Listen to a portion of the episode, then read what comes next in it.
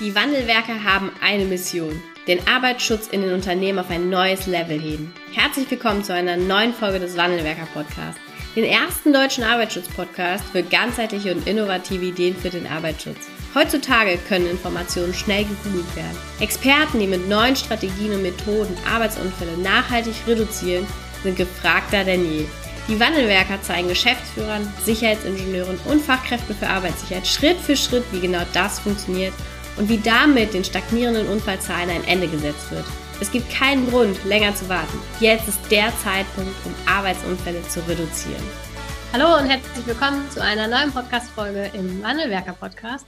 Ich begrüße heute in einer neuen Podcast-Interview-Folge einen Rechtsanwalt. Herzlich willkommen, Dr. Sven Lose. Hallo. Hallo, Frau Ganske. Freut mich, äh, hier sein zu dürfen in Ihrem ähm, sehr spannenden Podcast. Ich habe schon öfter reingehört und äh, ja, umso mehr freut es mich, dass ich äh, jetzt mal selbst Gast sein darf. Genau, Sven Lose, ich bin Rechtsanwalt, Fachanwalt für Arbeitsrecht bei der Kanzlei Nöhr. Wir sind als äh, internationale äh, Großkanzlei spezialisiert auf alle ähm, Gebiete des Wirtschaftsrechts, also vor auch ein bisschen Eigenwerbung. Um, ich, äh, okay. im, ich im Bereich des, des Arbeitsrechts mit Schwerpunkten ähm, Einführung von Compliance-Systemen, unter anderem eben Arbeitsschutz-Compliance. Und äh, ja, deswegen darf ich heute hier sein. Ja, Sie haben sich beworben quasi für den Podcast mit einer Veröffentlichung, Arbeitsschutz richtig delegieren. Und da kann ich ja gar nicht anders, als fragen, ob Sie dieses Thema auch mit in den Podcast bringen. Vielleicht, äh, bevor wir einsteigen in das Thema Pflichtendelegation und wirksame Pflichtendelegation, wie sind Sie denn, äh, ich frage die Podcast-Gäste immer, sind Sie zum Arbeitsschutz gekommen oder warum machen Sie immer noch das, was Sie heute machen? Wie war das äh, bei Ihnen? Also wie sind Sie Anwalt geworden? Das ist schon immer so ein, so ein Wunsch oder ja, göttliche Fügung. Ja, wahrscheinlich eine Mischung. Ich bin, ähm, hatte schon immer Interesse an, an, an der, der Juristerei, jetzt, jetzt weniger ähm, hart rechtlich, aber das, so dieses Anwaltsein hat mich immer fasziniert. Ähm, mhm. und dann habe ich es nicht gemacht, um die Welt zu verbessern, was wahrscheinlich jetzt die richtige Antwort an dieser Stelle wäre, sondern weil, ähm, weil das Recht spannend ist und die Interaktion mit Menschen. Und das, das mhm. Recht durchdringt alles, genau wie im Arbeitsschutz. Auch da hat man die tatsächliche Umsetzung einerseits, aber natürlich auch das Rechtliche, was dahinter liegt. Und ähm, gerade durch Corona habe ich gemerkt, Arbeitsschutz ist ein ganz spannendes Feld, nicht nur technisch, sondern auch rechtlich. Und deswegen bin ich beim Arbeitsschutz gelandet. Hm. Ja, okay. Hm. Und, und, so kam das kam dann eins zum anderen. Ne? Genau. Wie lange das, äh, dauert so ein, so ein äh, Anwaltsstudium, also Rechtsanwaltsjurastudium bis zum ähm, Fachanwalt? Oh, relativ lange. Also das, das Studium mhm. dauert an sich vier Jahre, dann kommt das erste Staatsexamen, nochmal zwei Jahre Referendariat, das sind, das sind wir bei sechs. Ähm, Promotion waren bei mir auch nochmal zwei Jahre. Mhm. Ähm, Fachanwalt für Arbeitsrecht, man durchläuft Kurse, muss Praxiserfahrung sammeln, dafür braucht man auch eine gewisse Zeit. Also roundabout ja. äh, zehn Jahre kann man da schon rechnen. Ja, Wahnsinn. Okay, ja, cool. Ja. Schön, dass es geklappt hat und dass Sie jetzt hier sitzen. ja, genau. Ja, ja Sie, ähm, ich glaube, ihr, ihr Alltag ist ja dann auch, was das Thema Arbeitsschutz angeht, nochmal eine ganz andere Perspektive als jetzt die meisten äh, derer, die auch hier zuhören. Ne? Die sind ja dann die Fachkräfte für Arbeitssicherheit und äh, sie kommen dann ja oft ins Spiel, wenn ähm, vielleicht auch die Dinge mal nicht so klar sind oder wenn es auch einfach mal schiefgegangen ist. Und ja. ähm, ein Thema, was uns als äh, Fachkräfte für Arbeitssicherheit auch in der Beratung und Unterstützung der Führungskräfte immer wieder ähm, beschäftigt ist das Thema Pflichtendelegation. Und da haben sie jetzt einen ganz, ganz tollen Artikel und eine ganz, ganz tolle Veröffentlichung zugeschrieben, wo genau das mal in einem Fall auch ein Thema war und vor allen Dingen, wie es halt nicht geht. da werden wir jetzt gleich mal drauf eingehen und äh, ja, auch einen schönen Titel, wie ich finde, den Sie da gewählt haben, Arbeitsschutz richtig delegieren oder zu viele Köche verderben den Preis. Lässt schon so ein bisschen erahnen, in welche Richtung es geht. ja, ja, es gab einen konkreten Fall, äh, vielleicht können Sie mal ganz kurz schildern, worum ging es in dem Fall? Was hat der Unternehmer ähm, unternommen oder eben auch nicht unternommen, bevor wir dann auch mal so in die Differenzierung reinstarten, was, was jetzt eine wirksame Pflichtendelegation ausmacht? Ja, gerne. Also in der Tat ist der Fall mustergültig dafür, wie man es nicht machen sollte als Arbeitgeber. Was war der Hintergrund? Ähm, Dachdeckerunternehmen schickte zwei Gesellen auf eine Baustelle, um Dach zu decken. Ganz klassisch kann man sich gut vorstellen, das Gebäude war eingerüstet von einem Drittunternehmen, weitere Sicherheitsmaßnahmen gab es nicht. Die Gesellen sind aufs Dach und es kam, wie es kommen musste. Ein Geselle stürzt ab, fiel sechs bis neun Meter. So genau weiß man es nicht, darauf kommt es aber auch nicht an und er zog sich erhebliche Verletzungen zu. So, und dann ist die Berufsgenossenschaft an den Arbeitgeber und auch an den Geschäftsführer, und das macht es ganz besonders unangenehm herangetragen, getreten und hat gesagt, naja, wir hätten jetzt gern die Heilbehandlungskosten ersetzt. Und da hat der Arbeitgeber mhm. gesagt, warum?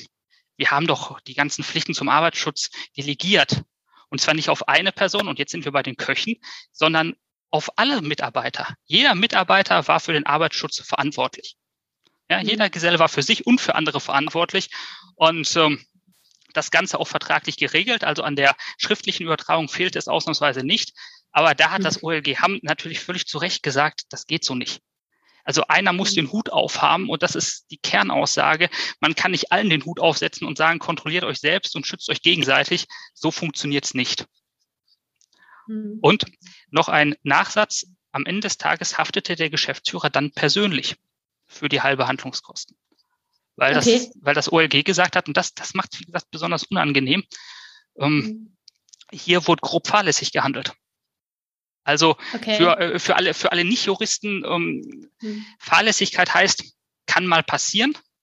Grobe Fahrlässigkeit heißt, so blöd kann man eigentlich nicht sein, um es etwas flapsig auszudrücken. Und ähm, das war hier genauso ein Fall. Das hätte man sehen müssen, dass das so nicht geht. Ja, und ich glaube, das Thema grobe Fahrlässigkeit ist auch etwas, was sehr, sehr selten im Arbeitsschutz tatsächlich auch attestiert wird, oder? Also genau. oft sind wir eher in dem Bereich der, der Fahrlässigkeit oder eben auch, was ist die andere Variante? Es gibt noch den Vorsatz. Vorsatz, genau, der ist es meistens ja auch nicht, aber so die grobe Fahrlässigkeit ist ja schon ein klares Statement auch. Ne? Ja, da muss einiges zusammenkommen, ähm, dass man mhm. bei der groben Fahrlässigkeit ist im Arbeitsschutz. Umso wichtiger ist es natürlich, dass man als Arbeitgeber auch sauber aufgestellt ist. Stichwort Arbeitsschutz Compliance. Ja. Ähm, wenn man vorher ein Compliance-System etabliert hat, ja, dann, also sprich, dass, dass jeder weiß, was er tun soll, ja, dann ist man da auch auf der sicheren Seite. Aber wenn man es nicht getan hat, dann ist man auch schon mal im Bereich der groben Fahrlässigkeit. Ja, okay. Ja. Fangen, wir mal, fangen wir mal ganz vorne an. Welche Fehler wurden da jetzt gemacht? Also im Grunde genommen, man kann nicht hergehen und sagen, jeder ist dafür verantwortlich, egal wie gut man es beschreibt, vermutlich. Ne? Richtig. Also es muss ganz klar sein, wer den Hut auf hat. Der Grundsatz ist, der Hut liegt beim Arbeitgeber, beziehungsweise bei dessen mhm. Organ, also bei einer GmbH zum Beispiel der Geschäftsführer. Die Pflichten können delegiert werden, das passiert auch häufig. Dann müssen sie aber konkret auf eine Person delegiert werden, beziehungsweise auch auf mehrere Personen, wenn es unterschiedliche Bereiche sind. Aber es muss klar sein, wer für was verantwortlich ist. Ja, wie im mhm. wirklichen Leben auch. Wenn, ähm, wenn zu viele Köche kochen, dann ist der Brei, wie gesagt, verdorben, um nochmal auf den Titel zurückzukommen. Und das ist hier nicht geschehen. Ja, ähm, es ist ja häufig dann so, dass ein Unternehmer hat dann, sag mal, vier oder fünf ähm, Bereichsleiter oder Abteilungsleiter, an die wird jetzt die äh, Pflicht, die Unternehmerpflicht im Arbeitsschutz delegiert. Das ist ja etwas, was funktioniert, oder? Also auch da muss ich konkret sagen, welche Pflicht obliegt dir dann? Ähm, aber wo sind da die, die Grenzen vielleicht auch? Oder was ist jetzt dem Unternehmen, im, dem Dachdeckerunternehmen an der Stelle nicht konkret gelungen? Also wenn wir beim Dachdeckerunternehmen bleiben, das ist ein kleines Unternehmen. Da hätte man dann eine mhm. Person beauftragen müssen, die zuständig ist für die Einhaltung des Arbeitsschutzes im Allgemeinen, also sozusagen die pauschale Delegation der Arbeitgeberpflichten. Das hätte man schriftlich tun müssen und insbesondere muss das eine zuverlässige und fachkundige Person sein fachkundig, ja. er, er muss wissen, worum es geht. Also nehmen wir mal ein Beispiel aus dem Strahlenschutz. Ein Strahlenschutzbeauftragter, mhm. der muss sich natürlich mit der Materie auskennen. Ja, oder der Laserschutzbeauftragte. Da reicht es nicht, dass man irgendwen nimmt, ähm, der schon mal was davon gehört hat. Und ähm, das, also, das, er muss fachlich geeignet sein, er muss über die technische Ausbildung verfügen, ähnlich wie eine Fachkraft für Arbeitssicherheit. Und ähm, er muss zuverlässig sein. Das heißt, wenn man weiß, auf den, die Person kann man sich nicht verlassen, etwas salopp, dann darf ich den auch nicht nehmen. Zum Beispiel, weil er in der Vergangenheit seinen Pflichten schon nicht nachgekommen ist. Mhm. So, und ähm, wenn ich ein größeres Unternehmen habe, kann ich auch meine Pflichten auf die Betriebsleiter delegieren. Wobei die, wo es da wiederum eine Unterdelegation bedarf, weil ein Betriebsleiter kennt sich ja meist im Detail auch nicht mit Arbeitsschutzfragen aus. Ja, Okay, und das heißt, der Betriebsleiter hält dann schon erstmal die, die Umsetzung der Pflicht oder die, die Pflicht zur Regelung des Arbeitsschutzes in seinem Bereich. Das ist vermutlich so die erste Regelungsstufe, die dann stattfindet. Und dann die wirksame Pflichtendelegation zur Erfüllung der Pflichten im Arbeitsschutz, die erfolgt dann in der Regel nochmal in der Pflichtendelegation an. Ich weiß nicht, je nachdem, welche Ebene dann kommt. Ähm, Schicht, genau. Schichtführer, wer, wer auch immer. Ne? Ja, jedenfalls ein Mitarbeiter, der sich mit der Materie auskennt, technisch mhm. ähm, zuverlässig ist. Man kann aber auch externe nehmen. Also es muss kein eigener Mitarbeiter sein, mhm. man kann auch auf externe mhm. Unternehmen zurückgreifen, die das auch als Leistung anbieten. Okay. Was sind denn so die Fehler, die äh, meistens stattfinden, wenn wir über wirksame Pflichtdelegation sprechen? Ich meine, ein paar werden Sie ja schon gesehen haben, ne? Ja, also es, es gibt mehrere. Der, der größte Fehler ist sicherlich, äh, wie in anderen Rechtsgebieten, auch die Unkenntnis. Dass Arbeitgeber oftmals mhm. gar nicht wissen, was haben sie für Pflichten und wie können Pflichten delegiert werden. Also häufig äh, denken sich Arbeitgeber, das, das sehe ich in der Praxis sehr oft, naja, ich habe doch eine Fachkraft für Arbeitssicherheit. Ich habe doch alles getan. Ich ja. habe doch eine Fachkraft für Arbeitssicherheit. Man muss dann sagen, ja, aber die ist ja erstmal nur beratend tätig. Ja, mhm. und ähm, das ist noch eine Fachkraft für Arbeitssicherheit heißt noch nicht, ich habe meine Pflichten delegiert. Also erstmal mhm. Unkenntnis dessen, was ich als Arbeitgeber leisten muss. Das ist sicherlich der größte Punkt. Der zweite Punkt ist die Annahme einer Enthaftung. Arbeitgeber okay. denken, wenn, selbst wenn sie ordnungsgemäß übertragen haben, naja, jetzt habe ich doch übertragen, jetzt muss ich ja nichts mehr machen, ich habe ja übertragen. Ihm verbleiben aber immer noch Kontroll- und Überwachungspflichtig. Also ich kann mich nicht zurücklehnen mhm. und sagen, naja, alles getan und jetzt kommen, was wolle, sondern ich muss den Arbeitsschutzbeauftragten dann kontrollieren, ich muss ihn regelmäßig überwachen, sodass ich auch weiß, dass er ordnungsgemäß arbeitet. Ja. Das ist so der zweite Fallstrick. Und, äh, das ist ein ganz wichtiger Punkt, hm? glaube ich, ne? dass, dass das einfach nicht entfällt. Also es ist egal, wie gut ich es aufschreibe und egal, wie gut ich es delegiere, ich bin am Ende des Tages immer noch mit im Boot. Das ist mein Absolut. Boot. Absolut. Und nur wenn ich Mechanismen ja. etabliert habe, um dann, wenn es mal zum Fall der Fälle kommt, zu einem Arbeitsunfall äh, und mhm. die, die Arbeitsschutzbehörde ist bei mir im Unternehmen, die Berufsgenossenschaft ist da, äh, Gott behüte mhm. auch die Staatsanwaltschaft und ähm, die, die Polizei was alles vorkommt. Ähm, und ich kann dann nachweisen, dass ich delegiert habe, dass ich überwacht habe. Dann bin ich auf der sicheren Seite, weil ich vorher ein System geschaffen habe, dokumentiert. Wenn ich es nicht tue, mhm. dann habe ich natürlich äh, Angriffspunkte.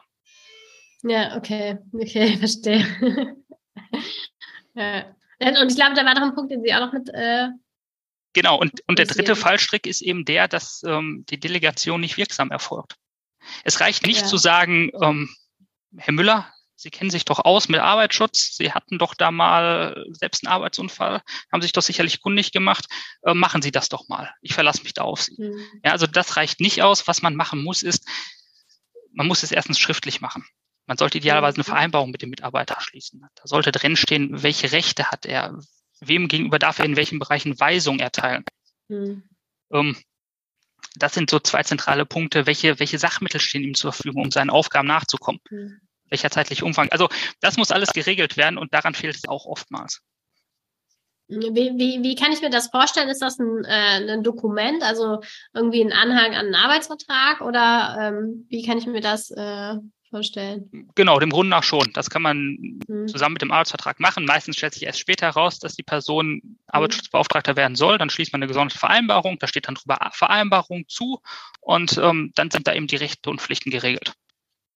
Das ist nicht nur wichtig, um, um gegenüber der Behörde, also Dritten zu dokumentieren, dass man delegiert hat, ordnungsgemäß, sondern auch für den Arbeitnehmer zu wissen, was muss ich jetzt eigentlich machen? Auch und für den Arbeitgeber, mhm. welche Pflichten habe ich delegiert? Weil es ist auch nicht so, dass ich die Arbeitsschutzpflichten pauschal delegiere, sondern ich delegiere sie ja meist für einzelne Bereiche. Mhm. Ja, okay.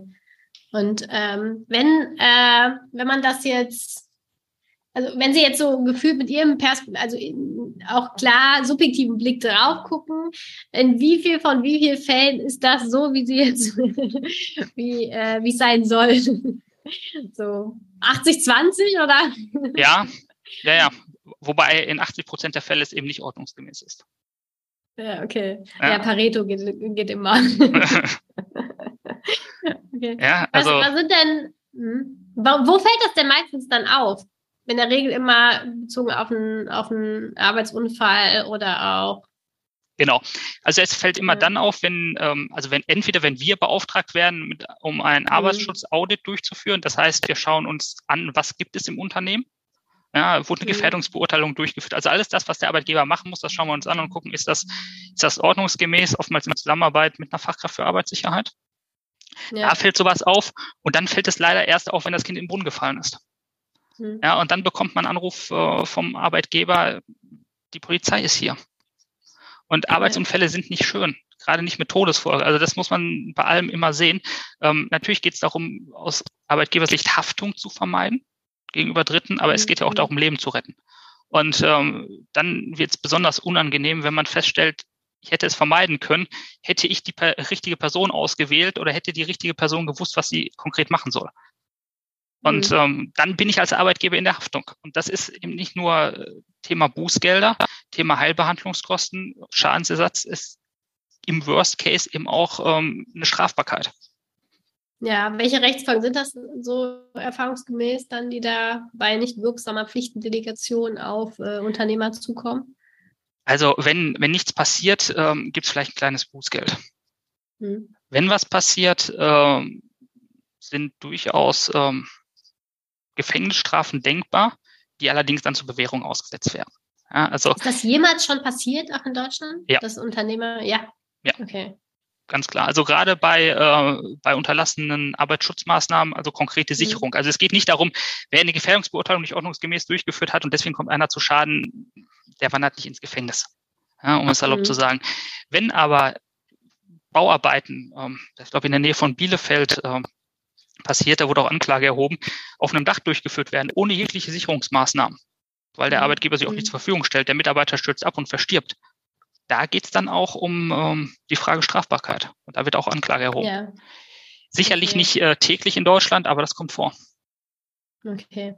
Weil das ist immer was, also dieser Mythos, ne, du stehst, äh, als Betriebsleiter stehst du so mit einem Bein im Knast, ne? Das ist ja etwas, was so aus der gängigen Praxis immer als, als Wording auch mit da ist. Und auf der anderen Seite gibt es eben schon auch immer die Meinung, ja, bis es dann mal dazu kommt, ne, da müssen, muss er eigentlich schon vorsätzlich irgendwas, äh, irgendwas unternehmen. Ähm, und da ist natürlich eine ganze Menge schon auch dazwischen noch, ne? Klar. Äh, dafür sind wir ja dafür die Graubereiche als Anwälte, aber in, in der Tat, ähm, da ist noch viel dazwischen, aber man muss sich immer vor Augen führen, es haftet nicht der Arbeitgeber als juristische Person. Mhm. Es gibt kein Unternehmensstrafrecht in Deutschland, sondern es haftet die natürliche Person und das ist bei einer GmbH zum Beispiel der Geschäftsführer. Ja, und mhm. deswegen finde ich, und ich, ich glaube, da, da werden wir uns auch einig, dass Arbeitsschutz nicht nur nice to have ist, sondern Arbeitsschutz ist tatsächlich auch aus Compliance-Sicht absolut notwendig, um Haftung äh, fürs Unternehmen und auch für den Geschäftsführer oder den Vorstand zu vermeiden. Ja, ja, da werden wir uns auf jeden Fall einig. was, was, was braucht denn jetzt? Also jetzt haben wir ja hier ganz viele Fachkräfte für Arbeitssicherheit mit, äh, mit drin und ich weiß, dass ich das Thema auch damals meinem, bei meinem Arbeitgeber mit begleitet habe. Ähm, was sind denn so, sag mal, die grundsätzlichen Anforderungen, die es einfach braucht, damit man ja sagen kann, so das ist eigentlich jetzt wirksam geregelt, wirksame Pflichtendelegation erfolgt. Weil so ein Unternehmen hat ja mal in der Regel nicht nur eine Führungsebene, sondern in der Regel geht es ja über drei, vier, teilweise fünf Führungsebenen ähm, runter. Und genau. vielleicht daran ergänzend eine ganz wichtige Frage, die mir auch auf dem Herzen brennt, wo ich nicht raufgeschrieben habe. Ist die Pflichtendelegation über den Arbeitsvertrag schon geregelt? Um, ähm, ich fange mal mit der letzten Frage an. okay. Und jetzt äh, kommt die typische Juristenantwort, auf äh, die Sie gewartet haben. Es kommt drauf an.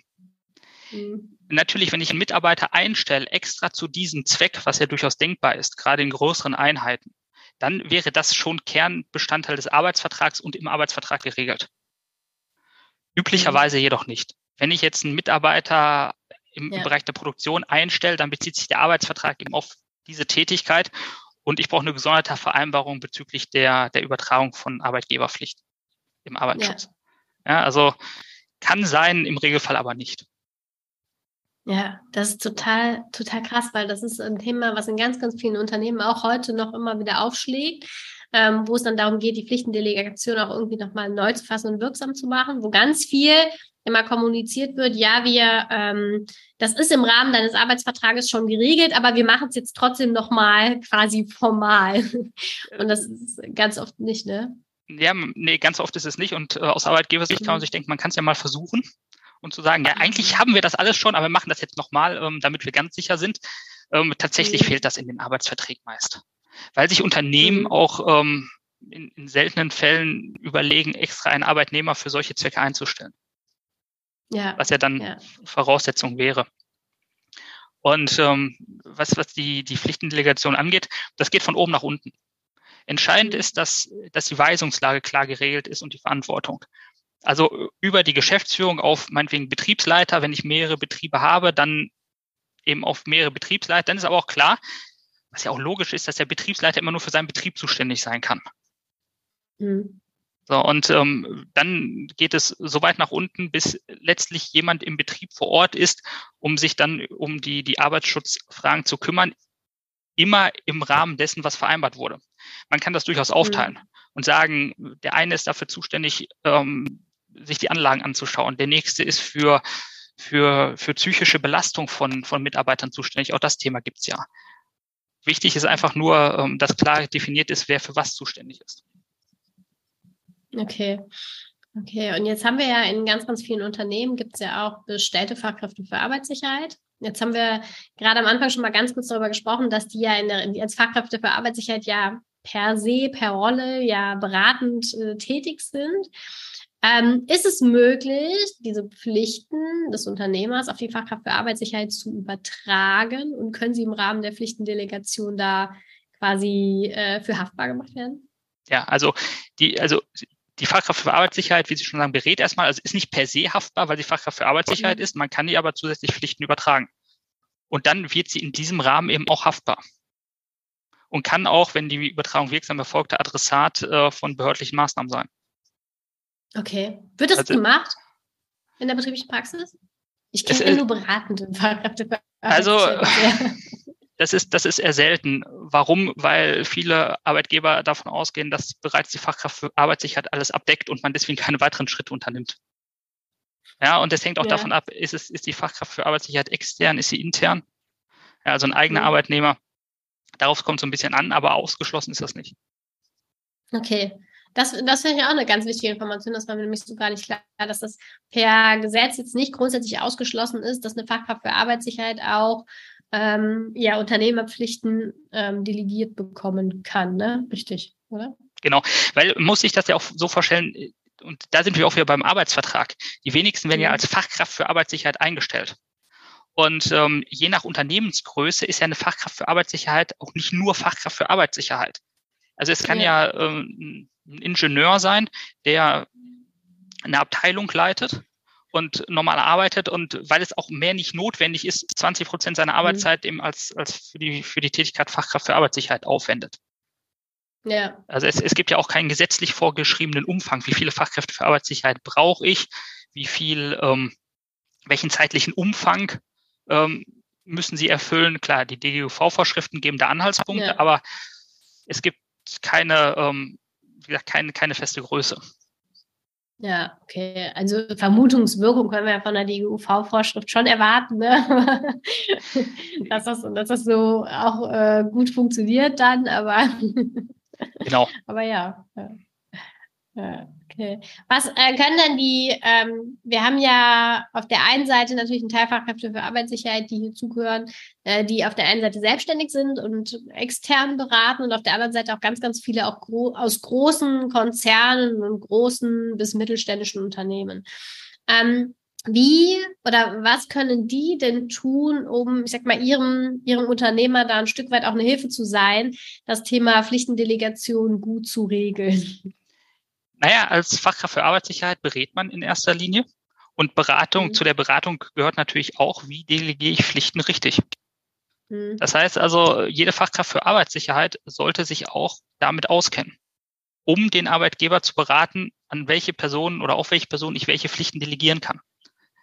Ja, und, okay. und, und, und, und gerade, gerade bei, bei externen ähm, Fachkräften für Arbeitssicherheit kommt es immer stark darauf an, das ist ja Leistung, die eingekauft wird. Das ist ja erstmal, dahinter mhm. liegt ja ein Dienstvertrag und ähm, da sollte man auch aus Arbeitgebersicht klar geregelt haben, welche Leistung man in Anspruch nimmt. Weil äh, ja. sonst zieht sich die externe Fachkraft darauf zurück, dass sie sagt, naja, geschuldet war A, B und C und nicht D. Und D ist eben die mhm. Pflichtendelegation deswegen habe ich dazu auch nicht beraten. Ja, ja, ja, das stimmt. Aber ich glaube, ähm, dass wir uns als Fachkräfte für Arbeitssicherheit mit dem Thema Pflichtendelegation auskennen, ist eine, eine starke These. also ich weiß, dass es damals ähm, auf jeden Fall schon auch das eine oder andere an Recherche und äh, äh, Recherche noch benötigt hat, um dieses Thema irgendwie auch im Unternehmen gerade zu ziehen. Weil ich glaube tatsächlich, das nimmt bei, bei uns in der täglichen Arbeit hat das gar nicht so einen großen Fokus, weil wir das dem Unternehmer zuordnen. Das ist unternehmerische Aufgabe, das eben auch wirksam zu regeln. Und auf der anderen Seite ist es natürlich ganz, ganz wichtig, ähm, um da die Führungskräfte und das Unternehmen compliant aufzustellen, aber eben auch die Führungskräfte in ihrer Verantwortung, Verantwortung zu, äh, zu stärken und auch, ja, auch, auch wirksam hinzusetzen. Ne? Ja. Da haben wir noch echt ein Thema. Und, und da sind wir so ein bisschen beim ersten Fallstrick, ähm, die Unübersichtlichkeit des Pflichtenregimes mhm. wenn der Arbeitgeber nicht genau weiß, welche Pflichten hat er und die Fachkraft für Arbeitssicherheit mhm. vielleicht auch an der Stelle nicht, dann hat man eine Lücke ungewollt. Mhm. Weil beide Seiten denken, mhm. ja, der Arbeitgeber, der weiß schon, was er tut. Das ist nicht meine Baustelle ja. und umgekehrt. Ja. Wie konkret muss denn das da drinstehen eigentlich in der Pflichtendelegation? Steht da bei, ich sag mal, bei der, bei der Betriebsleiter jetzt oder sagen wir, gehen auf operativer Ebene, sind auf operativer Ebene deine Aufgabe im Rahmen der, deiner Führungskrafttätigkeit ist es, die Gefährdungsbeurteilung zu machen, regelmäßig zu aktualisieren und deine Mitarbeiter zu unterweisen. Steht das da drin? Oder steht da, den Arbeitsschutz in deinem Bereich wirksam umzusetzen? Das hängt entscheidend von der Ebene ab. Bei einem Betriebsleiter mhm. wäre es Letzteres weil er kann mhm. den Arbeitsschutz ja nicht konkret selbst organisieren. Mhm. Er, ja. ihm obliegt er eine Überwachungspflicht. Dann wird, müsste konkret okay. geregelt sein, was er tun muss, wie er überwachen muss, wie er kontrollieren muss, vielleicht auch in welchem Turnus er mhm. kontrollieren muss, auch anlasslos bezogen. Und wenn man dann weiter runtergeht, wird es natürlich konkreter. Mhm.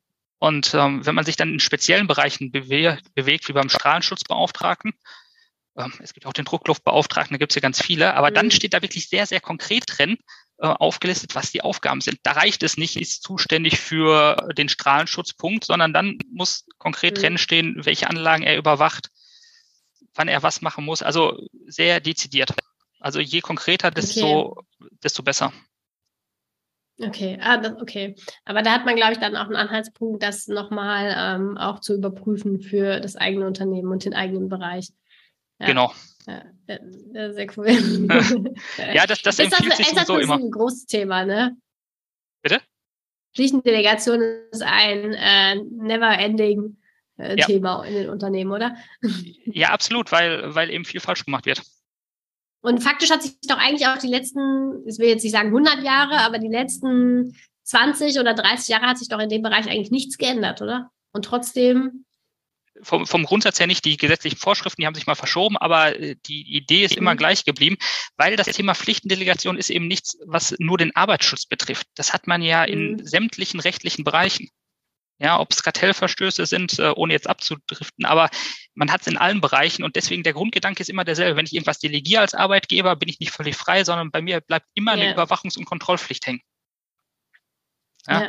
ja, ja und äh, noch, noch wilder wird das, ähm, das nur mal am Rande angeschnitten bei äh, Leiharbeitnehmern. Mhm. Weil da habe ich einmal den Verleiher als Vertragsarbeitgeber und den mhm. Endleiher, der aber Arbeitgeber im Sinne des Arbeitsschutzgesetzes ist. Zumindest okay, gleichgestellt ist. Und da wird es dann ganz wild. Da weiß dann oftmals in der Praxis keiner mehr, was, was der andere tut und wofür wer verantwortlich ist. Und äh, von der Delegation ganz zu schweigen. Also die, die Materie ist komplex, wenn man sich nicht damit befasst und äh, mhm. dann passieren die Fehler. Ja, und, und nichts tun ist auch keine Lösung, ne? nee, nichts, nichts tun ist in dem Bereich selten eine Lösung. Das stimmt. Ja, okay. Wie, wie, wie viele Fälle bearbeiten Sie so pro Jahr zum Thema Pflichtendelegation? Also präventiv und reaktiv, vielleicht nehmen wir die einfach zusammen. Ja, mit, mit Arbeitsunfällen ähm, immer so, so 50. Okay. Ja, wo, wo das Thema immer mal wieder aufkommt. Hm. Ja, also, ähm, dann, dann wäre der, der Appell auf jeden Fall hier an alle Fachkräfte für Arbeitssicherheit, sich das Thema nochmal mit anzuschauen, weil es ist etwas, was ähm, ja nicht nur böse enden kann, ne, im Sinne von, von keiner weiß, was er tun soll und dann passieren dadurch Arbeitsunfälle, aber natürlich auch im Sinne der Beratung, dass wir als Fachkräfte für Arbeitssicherheit da unsere Aufgabe ist, den Unternehmer bezogen auf den Arbeitsschutz zu beraten. Ne? Ich glaube, da kann der ein oder andere jetzt hier so seine Hausaufgabe nochmal mit rausnehmen. äh, vielleicht, das möchte ich mir jetzt nicht anmaßen, aber noch, noch ein weiterer Gedanke, also gerade als externe Fachkraft für Arbeitssicherheit, mhm. macht es natürlich auch da Sinn, den Arbeitgeber zu beraten. Denn wenn der Arbeitgeber nicht beraten ist und ähm, dann passiert was, dann kann auch das, das, die Zusammenarbeit gefährdet sein, um es vorsichtig zu formulieren. ja, das stimmt. Also im Sinne von langer Kundenbindung, ne, genau. sollte man da auch eine gute Beratung machen. ja, das stimmt. Ja, Herr Lose, vielen Dank. Also spannendes Thema und ich glaube, und das hat jetzt auch nochmal gezeigt, obwohl dieses Thema sich eigentlich gar nicht verändert seit vielen, vielen Jahren, also nicht wesentlich verändert und es nach wie vor gilt, und es geht auch so ein bisschen wie die Gefährdungsbeurteilung, gibt es da immer noch unglaublich viele Lücken. Und ähm, deshalb finde ich das total wichtig, dass wir, dass Sie den Artikel geschrieben haben und dass wir jetzt auch nochmal die Chance hatten, den Artikel in ein Audioformat umzuwandeln. Ja, sehr gerne, Frau Ganske, hat Spaß gemacht. Ähm, es ist mir auch ein Herzensanliegen dahingehend, ähm, natürlich beraten wir auch dann, wenn das Kind in den Brunnen gefallen ist, aber wir mhm. beraten lieber ähm, dafür zu sorgen, dass das Kind nicht in den Brunnen fällt. Ja, also wenn man da nochmal Unterstützung braucht hinsichtlich äh, der wirksamen Pflichtendelegation, kann man sich vertrauensvoll an Sie oder die äh, Kanzlei Nöhr, ne? Genau. Ne? Kanzlei Nöhr wenden. Ja. Machen Sie auch digitale Beratung? Das ist immer meine allererste Frage. Wir, wir machen alles. Also jedes digitale Medium, E-Mail, Zoom, ähm, funktioniert alles. Teams, virtuell, ja, aber auch vor Ort. Auch das geht. Wir ja, haben äh, zum, zum, Beispiel in Düsseldorf auch äh, wunderbare Räume mit guter Aussicht. Ähm, mhm. Also auch gerne face-to-face. So habe ich das jetzt auch erwartet aus der ja. Rechtsanwaltskanzlei. ja, sehr schön. Vielen, vielen Dank. Danke, dass Sie da waren. Danke für das nette Gespräch und die Aufklärung und Sensibilisierung hinsichtlich wirksamer Pflichtendelegation. Und äh, viel Spaß allen Hörerinnen und Hörern mit ähm, ja, der einen oder anderen Hausaufgabe hier aus diesem Podcast nochmal raus. Dankeschön. Sehr gerne. Vielen Dank, dass du heute wieder dabei warst. Wenn dir gefallen hat, was du heute gehört hast, dann war das nur die Kostprobe. Willst du wissen, ob du für eine Zusammenarbeit geeignet bist? Dann gehe jetzt auf www.wandelwerker.com-termin und buche dir einen Termin. In diesem 45-minütigen Beratungsgespräch wird eine Strategie für dich erstellt. Du erfährst, in welchen Schritten du an der Einstellung der Menschen im Unternehmen arbeitest, sichere Gewohnheiten schaffst und somit die Arbeitsunfälle nachhaltig reduzierst. Vergiss eine Sache bitte nicht. Wenn seit Jahren die Unfallzahlen bei dir stagnieren, dann verbessert sich der Zustand nicht von alleine. Du brauchst einen Berater, der dir zeigt, welche Schritte du befolgen sollst und welche lieber nicht. Wir haben Geschäftsführern, Sicherheitsingenieuren und Fachkräften für Arbeitssicherheit in Deutschland, Österreich und der Schweiz dabei geholfen, die Sicherheitskultur in deren Unternehmen und bei deren Kunden zu verbessern. Als Kooperationspartner des Verbandes für Sicherheit, Gesundheit und Umweltschutz bei der Arbeit liegt es uns am Herzen, dir das notwendige Handwerkszeug auf dem Weg zur Vision Zero zu zeigen und bei der Umsetzung zu unterstützen. Wenn du wissen willst, ob du für eine Zusammenarbeit geeignet bist, dann sichere dir jetzt unter www.wandelwerker.com-termin deinen persönlichen Termin.